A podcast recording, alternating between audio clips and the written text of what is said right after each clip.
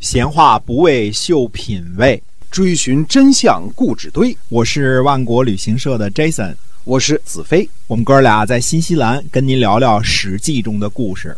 收音机前的听众朋友，欢迎您继续的收听我们《史记》中的故事啊！我们跟您聊聊离家出走的这个大老爷们儿。对的，所以我们有一点儿，我们说这个以后我们还会说这个姓氏的问题啊。其实我们看中国最古老的姓啊，比如说姬姓啊、姜姓啊，这都是女字带女字边的。嗯，那么它带有母系部落的这个烙印啊，就是把这个姓氏呢，虽然是这个由男人传下去的，但是这个嗯姓氏呢还是这么传下来。中国人呢不会数典忘祖的，嗯所以你说让中国人这个反叛作乱这事儿，稍许有点难以理解啊。对我，们再举个反例，呃比如说我们说这个罗马，大家都知道这个公元应该是七百五十三年啊建成的，呃，罗姆洛斯。那么兄弟二人建这个罗马城，建这个罗马城的时候呢，出现一个什么问题呢？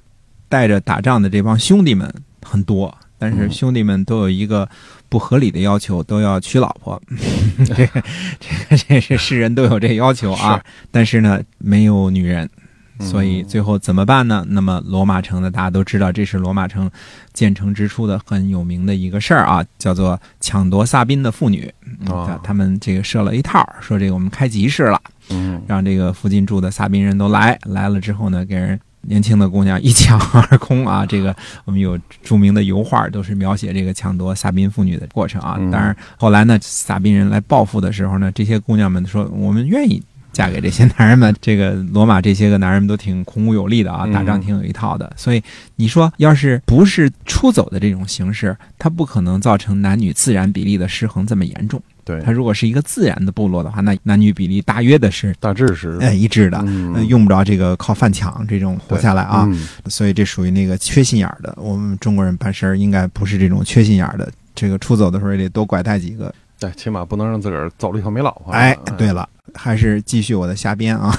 所以说，到底是母系原始社会，我们还说那句话，到底怎么样这个转变成父系氏族社会的呢？嗯实际上没有一个明确的记载。那么没有明确记载呢，呃，我们就猜测了一些个东西啊，这未必正确啊，这个您就当我胡编就行了。所以男人呢，在掌握了政权之后呢，其实第一件事儿做的事儿呢，就是私有化。嗯就就不搞大锅饭平均主义了啊，哦这个共产主义这一套就都不要了。说这个打了一个路，大家这个分着吃，一人吃一块儿，不许多不许少，这种事儿就不干了。所以呢，他就有私有化了。有这个财产的这种感觉了，而且有了什么呢？有了继承了，他要把私有财产呢传给自己的儿子，而不是传给别人，以利于什么呀？子孙的繁衍。嗯其实那个时候人们已经非常，尽管是模糊的，他已经明白了遗传这回事儿了。凭着经验，人们就知道男性的某些基因的特征呢是可以代代相传的。那这个时候呢，谁是谁的儿子，谁是谁的孙子，这就变得非常非常的重要了。对所以呢，才需要产生什么呀？数字，才需要产生文字。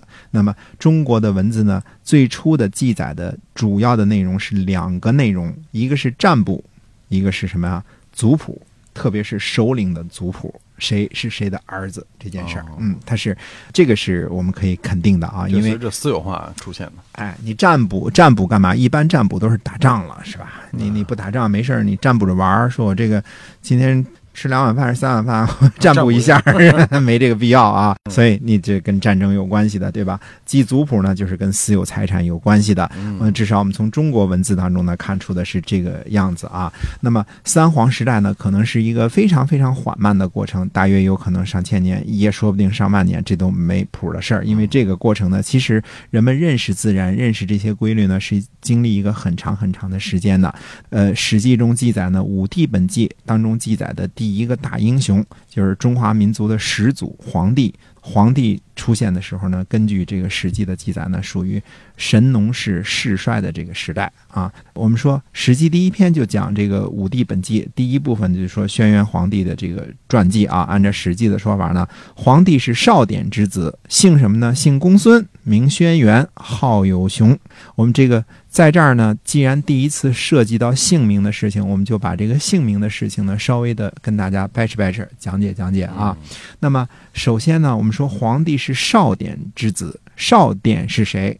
基本上不知道。当然，各种这个编派的啊，从古到今多了去了啊，但基本上不知道是谁。大约猜着呢是个官名，就大家都这么猜是个官名那这个呢，很可能是假托的少典这么一人。那么就可能根本不知道是谁。对了，呃，姓公孙这个事儿呢，公孙我们大家知道，这个公子公孙，实际上这是一个泛指首领的这个儿子、孙子的这么一个称呼，嗯对吧？公子公孙，名字呢叫轩辕，就按说应该叫公孙轩辕，号有雄，哎，有个号，嗯号呢就是我们说的这个外号的这个意思啊。嗯，这个号轩辕。那么中国人呢，历来讲究坐不更名，行不改姓，这是大家说这个姓名是响当当的啊。那么中国人这个姓名是怎么回事呢？我们就说说。那么在说这个姓名之前呢，我们先。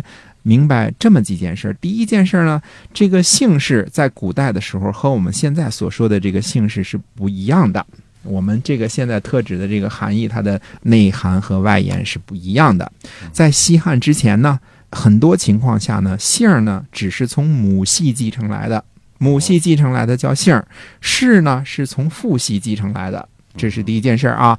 第二件事儿呢，我们说在西汉之前呢，姓儿和氏有混用的一个倾向，经常呢出现以姓为氏或者以氏为姓的情况，这种是可能的。第三件事呢，在西汉之后呢，才渐渐形成统一为我们现在这个姓的这种用法，形成我们现在这种姓氏的这种继承。所以姓儿是从母亲那边来的，氏是从父亲这边来的。这是要跟大家说清楚，在至少在西汉之前，这种情况是经常这样的。那么还有呢，就是这个两个经常混用，就是这个用法呢，实际上有的时候是是姓，姓也是是，有这种情况的。那么我们说呢，中国最古老的姓呢，都带有女字边儿，比如说我们大家熟悉的嬴姓啊，嬴姓是谁呢？秦始皇他们家姓嬴嗯，王口月女凡啊嗯，这姓嬴，对吧？姜姓姜子牙，对吧？嗯这个姜姓，哎，这是底下是个女字边的女，哎。归姓，归姓是谁呢？帝舜他们家叫归姓，还有什么这个四姓褒姒，嗯，都是有女的包国的四世所生的女子褒姒啊，呃，不是一二三四的四啊，这 是一个女字边，一个以以为的以。姬姓，姬姓大家都知道是周朝的这个国姓啊对，这个很多啊。那么很多这种姓的来源呢，实际上是河水的名字。比如说，我们说这个姬姓啊，姬姓呢，实际上它是根据这个积水，这哦积水是一条河。那么归瑞，呃，归瑞呢是也是一条河。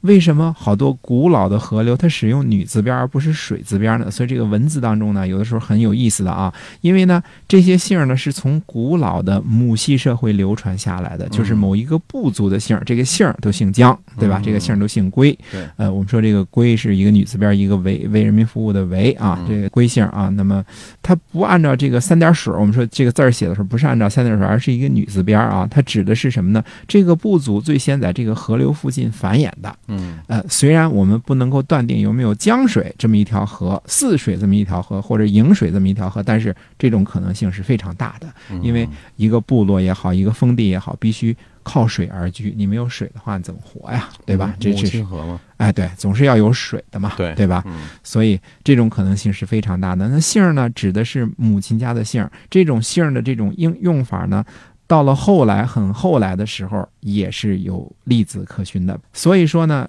这里边存在一个什么问题呢？就是从远久的母系部落氏族继承来的这个姓儿呢，和这个从母亲家继承来的这个姓儿上下时间的分别，因为一个时间很长，一个很短。那么从古老的母系氏族家族继承来的这个姓儿呢，也是随着父系的前后顺序延续的，就是是父亲给传下来的。我希望没把大家给说糊涂啊。这个 姬姓呢和姜姓呢，实际上应该是中国最古老的有记载的姓儿，因为什么呢？皇帝就是姬姓，嗯炎帝是姜姓，我们说是炎黄子孙嘛，对吧？对所以这一定是最古老的姓儿，姬姓和姜姓。姓那么氏呢是父系继承的，最最常见的这个氏呢是封姓。比如说，我们说商朝的这个祖宗就子氏，那就就封在商，这是封的。那把某个人封在某个地方，就以这个地方为这一家的姓儿。嗯这个是在中国最常见的。你比如帝舜，他的后代呢，他这个是归姓，他被封在陈，所以这个家族呢就叫陈，陈国的陈。我们现在的这个陈姓也是从这个地方而来的。嗯哎，那么历史上说呢，项羽一家世代被封在项，所以他们家就就叫项，姓项了。哎，那么赵和嬴的这个祖先呢，就是最早是被封在嬴，那是很久以前的事儿了啊，嗯那是在应该是在大禹这个左右的时候就封了。那么还有呢，后来在周朝的时候呢，呃，被封在赵城是谁呢？是这个周穆王，就是去会王母娘娘那个周穆王嗯，他封的在赵城。那么那个时候赵姓和嬴姓这个家族呢，也就变得非常大了。那刘也是被封在刘这个地方，廖家也是被封在廖这个地方，所以有了这个廖姓。还有比如说周武王的一个弟弟被封在曹，那么就有了曹这个姓啊。那他其实他们家也是姬姓。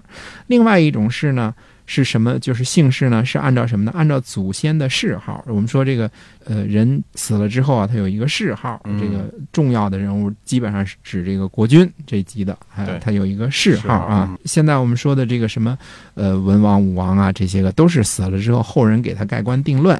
就嗯封的一个谥号，活着的时候不那么叫，活着时候不那么叫。嗯嗯，你如果看演义当中，小时候说嗯周武王，嗯，那是错的，他叫太子发啊，他不叫周武王，所以我们叫周文王。周文王是这个呃西伯昌，嗯，他叫西伯昌啊。他后来这个他儿子追封他为周文王的啊，因为你人的名儿树的影儿，你死后什么样的，由你的后世盖棺定论，这是一个说法啊。那么。这个谥号的呢，比如说啊，我们非常有确切的知道的这个鲁国的公子无害，他的家族呢是谁呢？是这个公子展的后人。我们说这都是公族啊，这都跟这个鲁国国君是一个姓，都是姬姓的啊。那么他呢这一族呢就被封为展氏。那展这个姓就是展览的展这个姓啊，那可以肯定从此而来。啊展禽，我们说这个柳下惠展示的，嗯，姓展，展昭，展昭，展昭也姓展 所以这展姓可以肯定是从这儿来的。嗯那么还有一种氏或者叫姓呢，它是从官名而来的，比如说司马，嗯那这个我们说司马迁的这个司马他祖上呢，这个做过司马，对，这是一件很那个什么的事情。嗯、还有司徒，哎，哎，还有一个中行。那我们说中行氏哎，嗯这是因为什么呢？这个这个人本来姓荀林父，他姓荀，啊嗯，姓荀呢，然后呢，他是这个晋国的公族的一支，后来因为做了晋国中队左行、中行、右行当中中行的那个统领，所以他们这个族都叫中行。嗯中行是曾经是晋国的一个大的望族，直到这个春秋晚期才被灭。嗯所以这个姓儿呢，统一到我们今天这个用，那是西汉之后的事儿了。那么关于这个姓和氏呢，我们还是有一些个话题跟大家说的，我们还要下次找个时间继续跟大家接着聊。今天我们这个《史记》中的故事呢，先跟大家聊到这儿，感谢您的收听，我们下期再会。再会。